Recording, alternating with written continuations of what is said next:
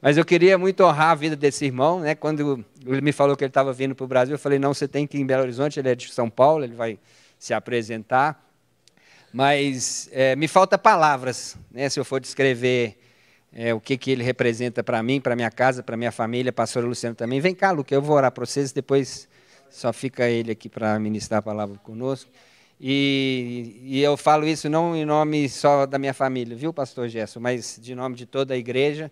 É uma alegria a gente estar com, recebendo você aqui e que Deus possa te usar para nos abençoar, como sempre tem nos abençoado também no nome de Jesus. Então, levanta só mais uma vez, nós vamos abençoá-los. Pai, muito obrigado por a vida do pastor Gerson, da Lu, da sua família, da sua casa, esse tempo de caminhada que nós temos junto, pela grande amizade que nós é, fizemos durante essa caminhada. Deus, quantas coisas juntos nós vivemos e nós vimos sempre a boa mão do Senhor nos abençoando, nos honrando e nos alegrando, Senhor, com milagres, maravilhas, vendo o reino do Senhor avançar. Obrigado, Deus, pela amizade do teu servo, pelo carinho que ele sempre tem conosco. Deus, por quantas vezes me socorreu. Eu quero abençoá-lo, Deus. Peço também no nome de Jesus que ele seja boca do Senhor para falar conosco nessa manhã. Em nome de Jesus. Amém. Amém. Fica à vontade, pastor.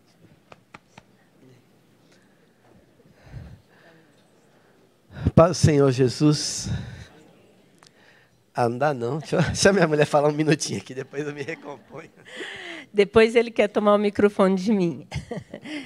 Graça e paz a todos. Irmão, pastor Cezinha e Rebeca são anjos, né? Foram anjos para nós Moçambique, quando nós chegamos com nossos quatro filhos. E todo mundo dizia que nós éramos loucos ir para Moçambique com três adolescentes e um, uma criança. E a gente dizia: louco é ficar fora da vontade de Deus. Porque na vontade de Deus, ou vivo ou morto, né?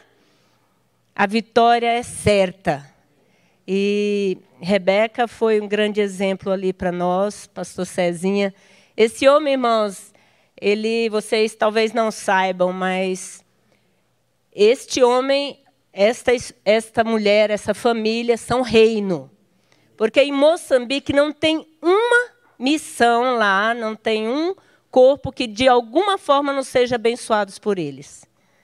E nunca a gente viu, quando a gente fala Cezinha, tem um grande, grande respeito. Glória a Deus. E isso faz parte desse ministério dessa igreja. Né? Aleluia. Só uma coisa.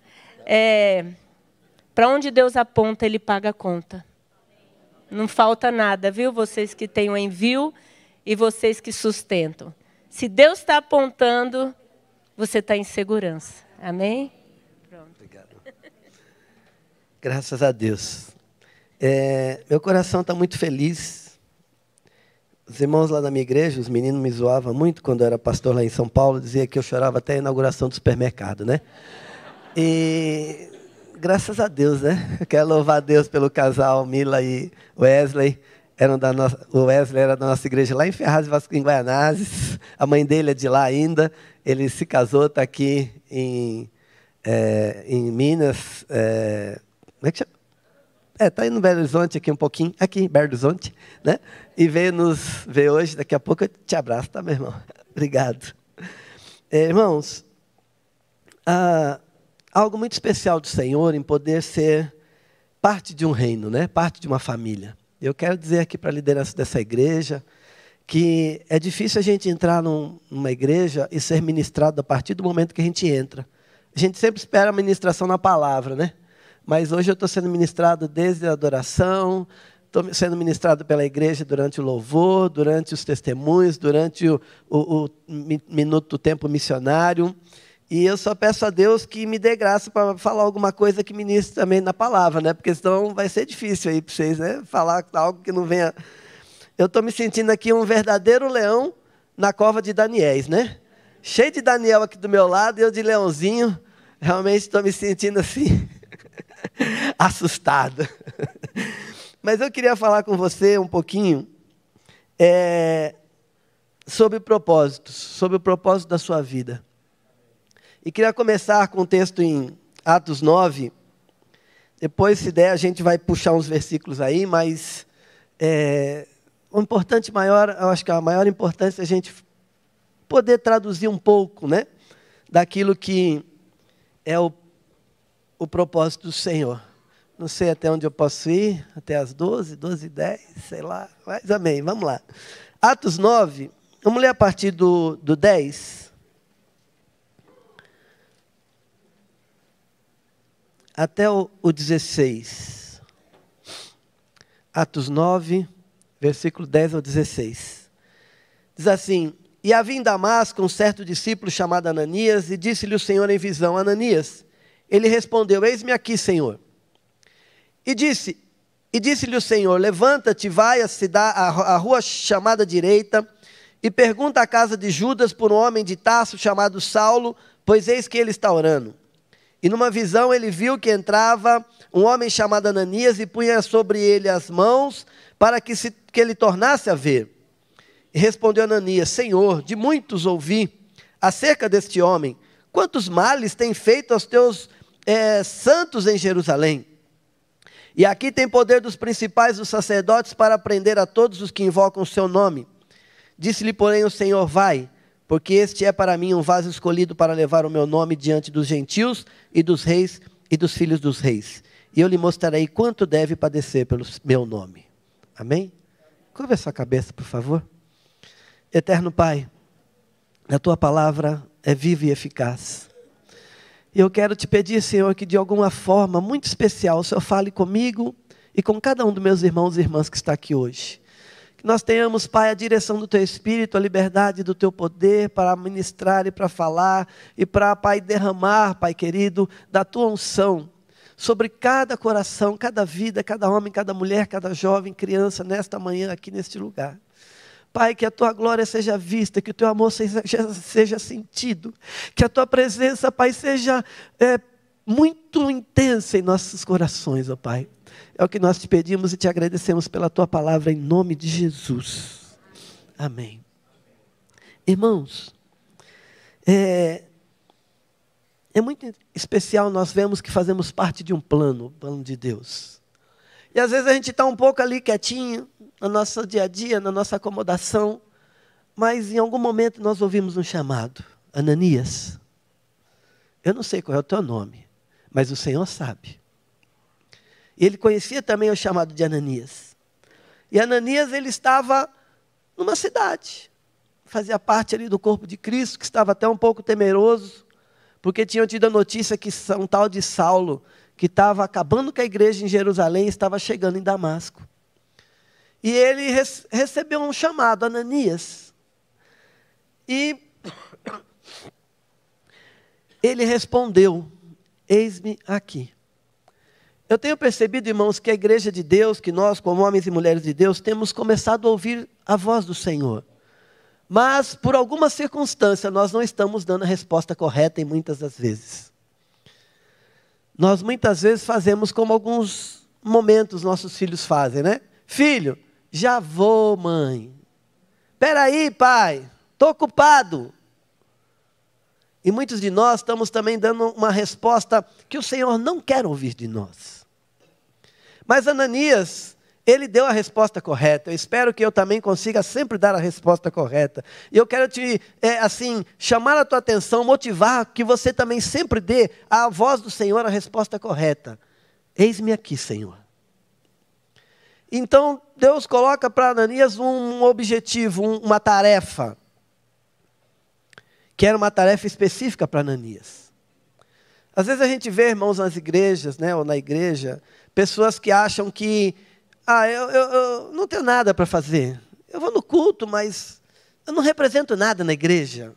Eu, ninguém nem me percebe. Mas eu gosto, eu vou lá na igreja. Irmãos, você tem um propósito, Deus tem um propósito para você. Não importa que talvez você não venha cantar e tocar, ou você não venha pregar, mas Deus tem um propósito para a sua vida. E a partir do momento que você começar a responder ao Senhor, eis-me aqui, Ele vai começar a dar tarefas para você. E a tarefa que Deus deu para Ananias não foi uma tarefa das melhores que Ananias pensou que Deus poderia dar, mas era uma tarefa das mais importantes. Ele disse: Olha, você levanta. Né? Mandou, mandou a localização lá para Ananias. recebe aí a localização do GPS, né? Vai à rua direita, na casa de Judas, vai procurar por um tal de Saulo, que ele é de Tarso, e o mais importante, ele está esperando você, porque ele está orando.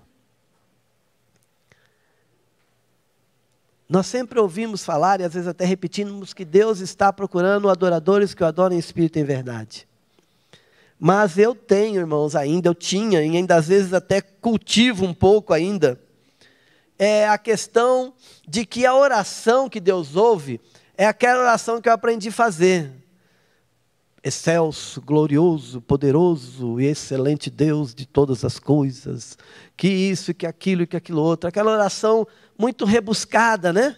Muito evangeliquez mas, irmãos, Deus também ouve orações de corações quebrantados e arrependidos que não sabem nem quem Ele é, não tem nenhuma definição de Deus, mas está procurando uma saída para situações que ele não consegue encontrar com a força dele.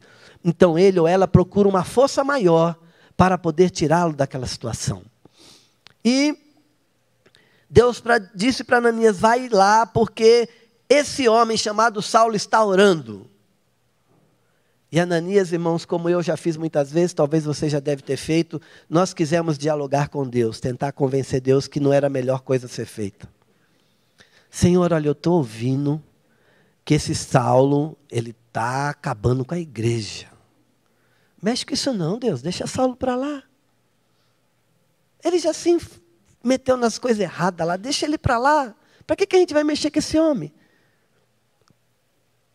E essa, irmãos, muitas vezes é a nossa visão. Aquele lá não merece. Aquela lá me deu trabalho, me envergonhou, me ofendeu, me deu prejuízo. Aquela pessoa é, só me dá dor de cabeça. Mas se Deus tem chamado você para ir até ela, é porque tem um propósito.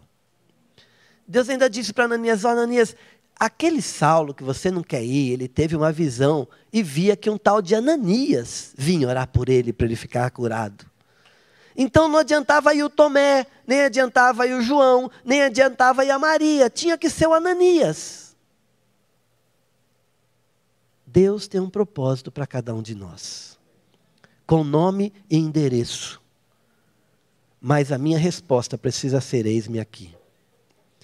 E Deus, ainda na sua grandeza, no seu amor, ele ainda explicou para Ananias. Quantas vezes Deus tem tentado explicar para nós por que, que nós temos que fazer isso?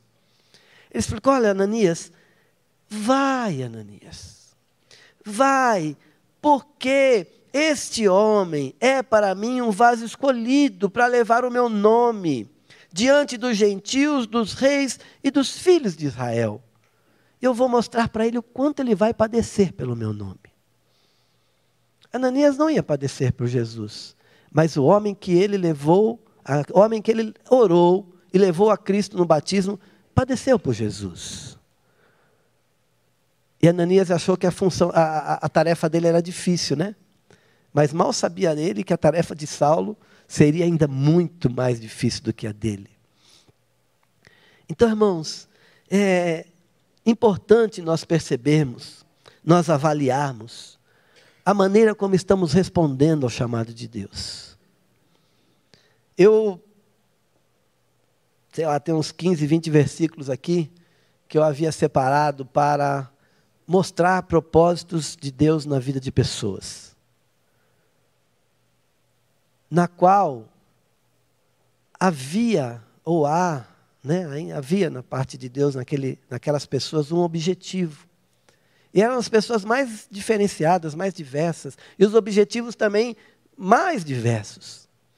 Então, se você, de repente, ah, não me deixaram entrar no louvor, então eu não faço parte da igreja, ou no grupo de visitas, eu não sei o que tal. É, irmão, tem um lugar para você. Precisa responder, eis-me aqui. Precisa dizer para o Senhor, parar de dar respostas para o Senhor, ou desculpas para o Senhor do que ele te mandou fazer. Deus, irmãos, formou a, a, a, todo o universo, né? mas vamos falar aqui do, do globo terrestre, aqui, do mundo que nós vivemos.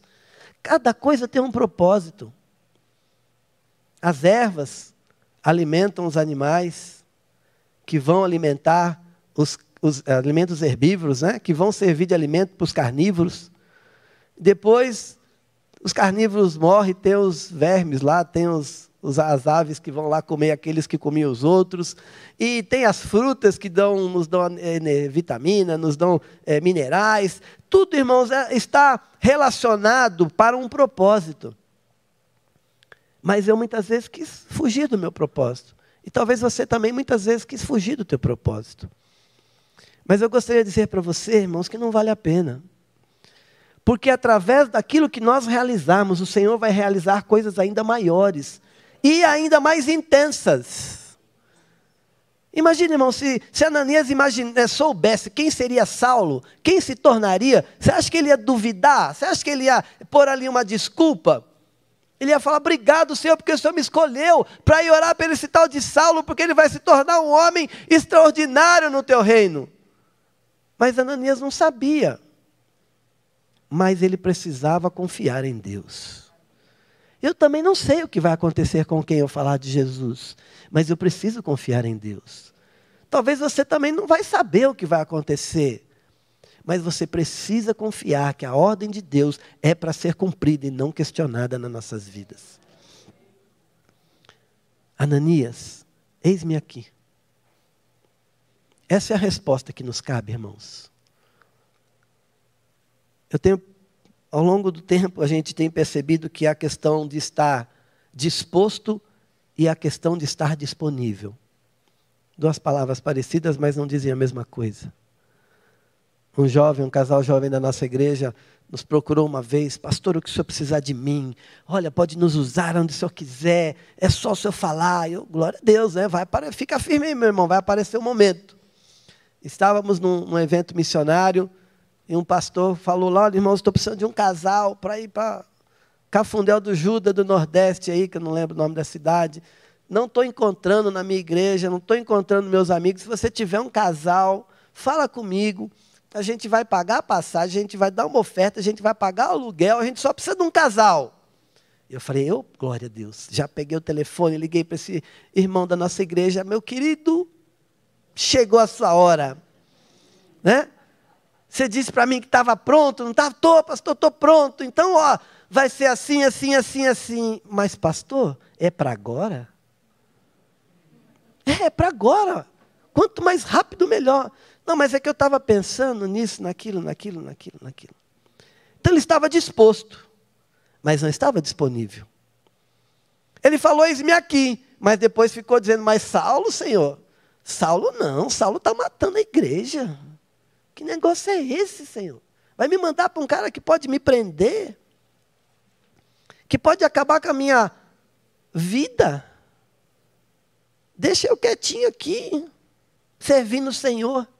Irmãos, como é que nós vamos servir ao Senhor se nós não cumprimos a ordem dele? Como é que nós vamos falar que servimos ao Senhor se nós não formos fazer aquilo que ele manda?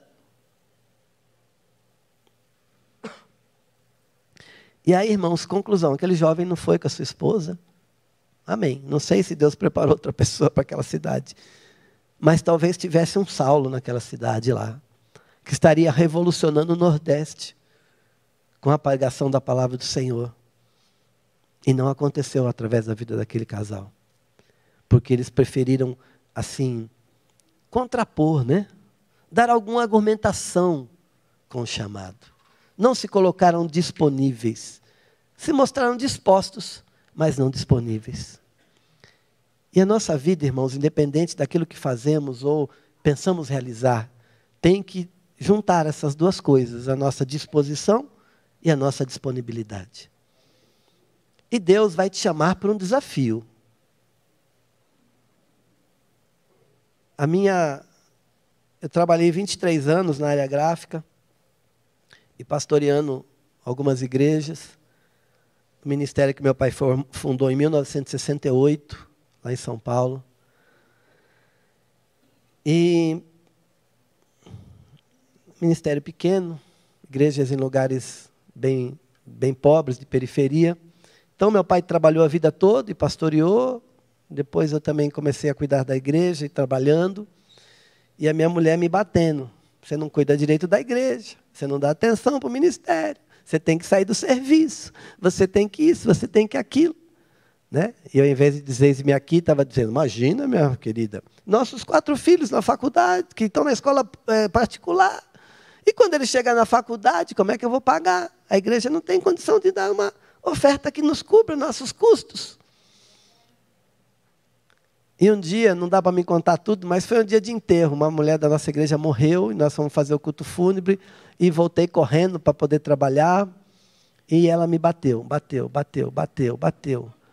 E quando eu deixei ela assim, mais ou menos perto da nossa casa, que ela tinha que andar ainda 800 metros para chegar em casa, ela desceu do carro e falou: Isso não vai ficar assim, eu vou orar. Falei, Amém. E eu fui para o trabalho. E lá no trabalho, eu cheguei, já era meio de alguma coisa, minha secretária falou: oh, o dono da empresa, né, seu Mauro, me procurou, é, passou aqui e perguntou de você. Falei, tá bem, já vou lá falar com ele.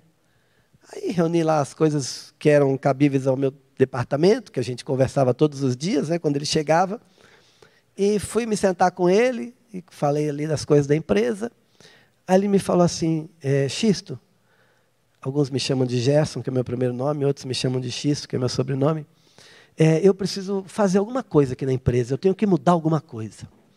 Enquanto eu estava tomando banho hoje de manhã, ele fez assim: Eu tive um estalo, preciso te mandar embora.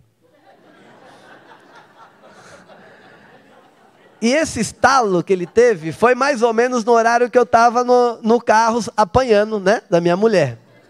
Porque ele chegava na empresa umas 11h30, rodava ali um pouquinho, almoçava, 14, 30, no máximo 15 horas ele ia embora para não pegar trânsito, né? E eu que carregava a empresa nas costas, mas ele teve um estalo para me mandar embora. E eu falei, ah, eu já sei por quê. Ele falou, ah, você já tem outro emprego? Eu falei, não. Mas você vai abrir uma empresa para você? Eu disse, não. O que, que você vai fazer? Eu vou cuidar da casa do Senhor. Ele não entendeu bem. E aí ele me perguntou, mas. Ele falou: olha, não tenho pressa. Pode ficar um mês, dois meses, três meses. A hora que você arrumar um novo emprego, eu te demito. E se você quiser que eu ligue para donos de empresa que eu conheço para te indicar, eu, eu te indico demissão mais estranha essa aí, né? É, mas ainda ficou mais interessante ainda. Aí eu disse: não, não, não precisa, seu Mauro, a gente só precisa organizar, só quer que eu passe o meu trabalho para quem? Ele me perguntou: para quem que você acha que eu tenho que passar? Aí eu falei: ah, vou dar uma lista. Ele falou: então vamos almoçar. Aí saímos da empresa, fomos lá num restaurante gostoso, lá, fomos almoçar. Não lembro se foi em Jundiaí, foi em Campinas, que a gente trabalhava em Cajamar. Fomos, voltamos quatro e meia da tarde. E aí, dessa conversa, eu dividi meu, meu, meu, minhas, minhas tarefas em quatro pessoas lá da empresa. E uma tarefa que eu fazia não tinha como passar para ninguém. Eu falei, seu Mauro, você vai ter que con é, contratar uma assessoria externa. Porque essa função ninguém aqui tem qualificação para fazer. Ele falou para mim no fim da reunião: então vamos fazer assim. Você passa essas coisas que você falou para cada um deles. E depois diz que eu vou dar um, uma ajudinha lá, um, um aumentinho para eles e você contrata, vê qual é a melhor é, é, dessas empresas que você falou, contrata, ela chama, passa tudo o que tem que passar, depois você leva eles na minha sala para mim acertar a questão financeira. Tá bom. Para que ele ia me mandar embora, irmão? Para quê? Porque de alguma forma, na minha relutância, Deus ainda usou a misericórdia dele para convencer aquele homem a me mandar embora para eu poder sair, senão eu estava trabalhando até hoje. E aí, saí daquela empresa depois de uns 15 dias. E o meu medo de a faculdade dos nossos filhos, como é que vai ser? E a abençoada da minha mulher, quando eu liguei para ela, falei: moça, já já estava orando? Você já foi orar? A gente morava numa chácara, né? E nós tínhamos um cantinho de oração no meio de uns bambuzais que a gente tinha lá no terreno. Ela falou: não, amor, eu estava pondo a roupa no varal. Assim que eu terminar, eu vou lá orar. Falei, então não precisa pedir para você me mandar embora, não, porque eu já fui demitido. Glória a Deus, aleluia. Falei, essa minha mulher deve estar com algum problema. Manda o marido é mandado embora e ela dá glória a Deus, aleluia, né? Irmãos, passou uns três dias, eu mandei um e-mail lá para nossos fornecedores, nossos clientes. Passou uns dias eu recebi um telefonema. Xisto, Você vem almoçar comigo? Era um dono de uma empresa de TI que cuidava da nossa empresa lá na parte de TI. Vamos, moço de graça, sempre uma beleza, né? Aí ele falou, mas você, vou marcar, você não pode faltar, porque o outro sócio lá da Bahia vai vir para esse almoço. Tá bom, melhor ainda. Já tem dois para pagar, né? Fica melhor. E aí, nesse almoço, eles disseram para mim, olha, nós te chamamos porque a nossa política da nossa empresa não permite chamar nenhum dos nossos clientes. Mas como você anunciou que está fora, nós queremos te dar sociedade na nossa empresa. A história da sociedade, irmão, não dá para mim falar que é longa, mas foi um, uma ideia que eu dei para aquela empresa e a empresa deu um, um up assim, depois que eles implantaram aquela ideia, e eles então me ofereceram sociedade. E a palavra que o dono usou foi assim: vai ser o seu pé de meia para a faculdade dos seus filhos. Eu falei, mas eu não fui mandado embora para cuidar de outra empresa, eu fui mandado embora para trabalhar para o Senhor. Xisto não se preocupa. Você vai trabalhar das 8 às 18. Das 18 em diante você vai para a sua igreja. Não é que nem aquela gráfica que você trabalhava até as 22, 23, duas da manhã no telefone, resolvendo problema, tal, tal. 18 horas, fecha a sua mesa, desliga seu telefone, vai para a sua igreja. Não foi para isso que o Senhor me tirou daquela empresa. E de setembro até janeiro, eles me ligaram todas as semanas para tentar me convencer a ir trabalhar de sócio. Mas eu tinha convicção que o Senhor não me queria lá, que Ele me queria em outro propósito. Irmãos, trabalhando, eu e minha esposa para ir para o Ceará, onde ela tinha a mãe e o pai, nós guardávamos dinheiro um ano e meio para poder fazer as férias no Ceará com todos os filhos, todos os anos, né? cada um ano e meio. Naquele ano que eu saí da empresa e comecei a trabalhar para o Senhor apenas, sentamos com os irmãos, fizemos um monte de matemática e a primeira ajuda de custo que a igreja me deu foi menos que o dízimo que eu tinha dado no mês anterior. E naquele ano eu fui três vezes para o Ceará. Não sei como, a matemática não bate. Acabamos abrindo a igreja no Ceará, lá em Tabuleiro do Norte. E dia após dia, o Senhor tem nos sustentado. Minha filha está terminando a faculdade de odontologia lá em Moçambique, termina agora em julho. Meu outro filho fez administração de empresas também lá em Moçambique, já se formou há alguns anos. A minha filha primeira, ela está numa boa faculdade em execução, que é a faculdade de mãe e esposa, que é o que ela mais ama fazer. Já está no terceiro filho, né? É, e o mais novo Deus ainda não direcionou ele para qualquer coisa, mas ele está é, trabalhando num colégio cristão, na área de educação física lá. E o Senhor tem cuidado, irmãos. Eu lhe mostrarei o quanto ele deve padecer por amor ao meu nome. E o padecer, irmãos, às vezes não é passar por dificuldades financeiras, o padecer às vezes não é passar por é, grandes crises o padecer muitas vezes é você ver pessoas que têm tudo para obedecer a Deus e não estão obedecendo por causa de alguma coisa, e você precisa levá-las a essa convicção de que obedecer à voz de Deus é melhor do que rejeitar a voz de Deus. Estar no centro do propósito da vontade de Deus é a melhor coisa que nós podemos ter. Meu Deus, já falei demais. Que nós podemos ter nas nossas vidas. Então, ó, tinha um monte de versículo aqui, mas não vou, eu vou só falar para vocês, só rapidinho, assim, não vai ser o versículo, não. Vou dar o, o endereço, se você costuma meditar na palavra depois, durante essa semana. Noé, Gênesis 2,15, Gênesis 6,18. Deus deu para Noé uma função, Deus deu para ele um desafio, e ele cumpriu. Abraão, Gênesis 12, 10. do 1 até o 3. Deus deu para Abraão promessas e objetivos para ele, que foram confirmados depois em Atos 3, 25. Deus deu para Jacó, Gênesis 31, 3, uma direção, algo que era para ele cumprir, fazer. Deus deu para José, Gênesis 45, 5, uma clara evidência daquilo que era para ele realizar. Deus deu para Moisés, Êxodo 3:10, uma tarefa extraordinária para ele cumprir. Deus deu para Josué, um, Josué 1,6, uma palavra tão especial que, meu irmão, minha irmã, você começar a ler essas coisas, começa, teu coração começa a, a vibrar numa outra frequência. A tua vida começa a ficar assim, é, desejosa de ouvir a voz de Deus. Qual vai ser o desafio que Deus vai me dar? Juízes 6,14, Deus falando com Gideão: Porventura não te enviei eu? Lembra Gideão, irmãos? Aquele que era o menor da menor família, o menor da sua casa. E Deus deu a maior tarefa para ele, libertar os israelitas das mãos dos midianitas. Sansão, Juízes 13, 5. Ruth, Ruth 4, 11. Samuel, 1 Samuel 2,35. Davi, 1 Samuel 13, 14 em diante. Ah, irmão, Salomão, tem Eliseu, tem Esther, tem Isaías, Jeremias, Ezequiel, Daniel, Ananias, Misael, e Azarias, João Batista e Jesus.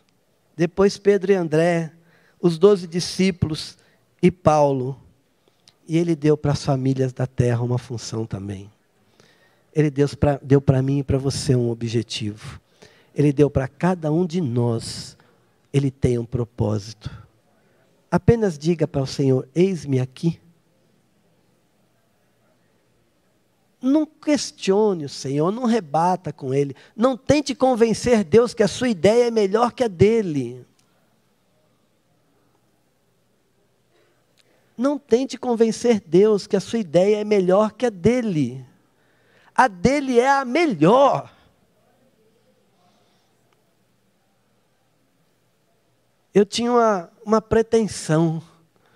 Eu achava que ir para a África com a minha esposa e meus quatro filhos era porque Deus queria me usar muito lá. Bobinho. Hoje eu estou percebendo que Deus quer usar os meus filhos. Aliás, Ele está usando os meus filhos e filhas lá. Eu era apenas um instrumento para levá-los. E a obra que Ele está fazendo com eles é muito maior do que o que eu estou sendo usado para fazer. Deixa de ser bobinho, irmão. Começa a deixar Deus usar você para obras maiores.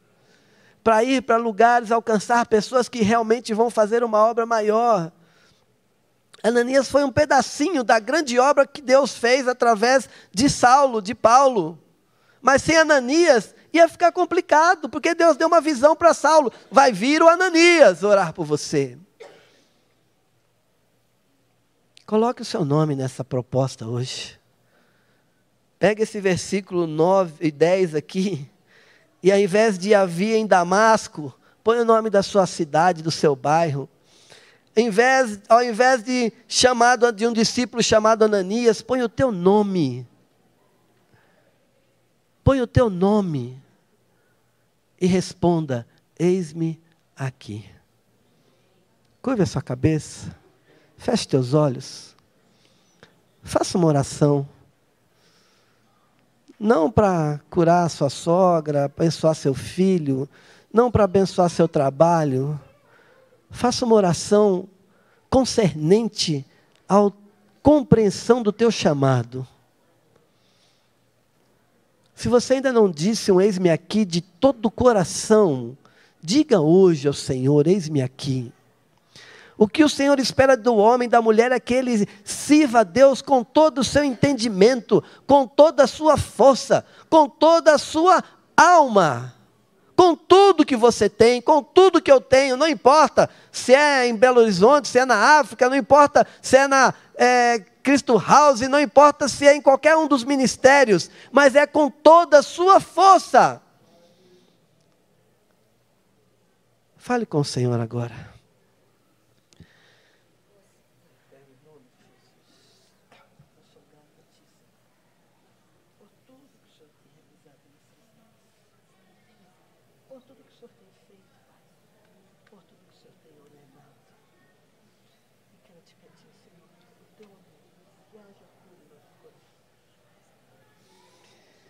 Eu te peço, Senhor, que haja compreensão em nossos corações.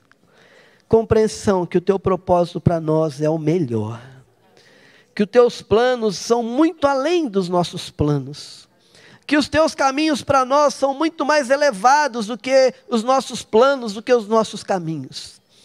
Mas que a nossa resposta a partir de hoje seja sempre: eis-me aqui que nós possamos confiar integralmente no Senhor, mesmo quando as circunstâncias pareçam ser desfavoráveis.